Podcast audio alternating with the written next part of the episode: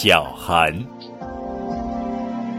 小寒是农历二十四节气中的第二十三个节气，同大寒、小暑、大暑等节气一样，小寒也是表示气温冷暖变化的节气。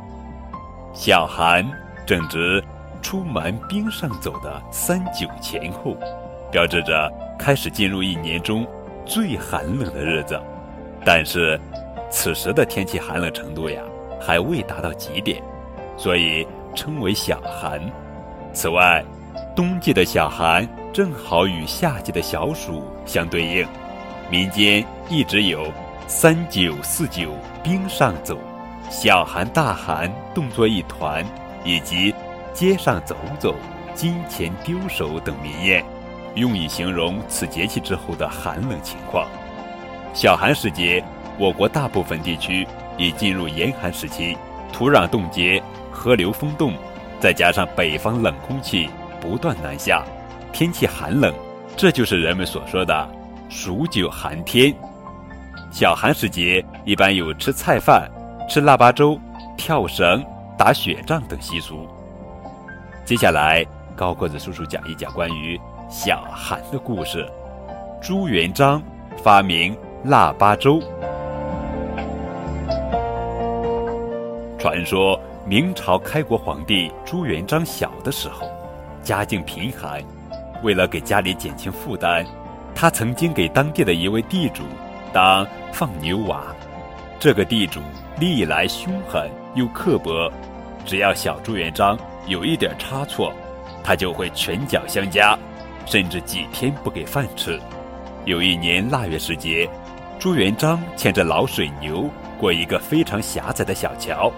一不小心，老水牛踏空跌了下去，摔断了一条腿。这下可把地主气坏了，他不仅暴打了朱元璋一顿，还将他关在了杂物房里，不给饭吃。连续两天两夜没吃没喝的朱元璋，渴得嘴唇干裂，饿得眼冒金星。到底该怎么办呢？他开始在房子里到处搜寻起来。结果没有找到吃的，倒是找到了一口破锅。就在朱元璋几乎要放弃的时候，有只老鼠从他面前穿过，逃到了一个洞里。朱元璋立刻追到洞前，开始挖起来。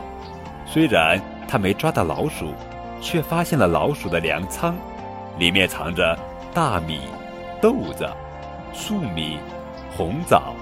玉奶等各种粮食，这些东西虽然每样都不多，但合在一起却也不少。小朱元璋顿时有了主意，他将粮食放进了破锅里，还想办法求家丁弄了些水，放在一起乱煮一通。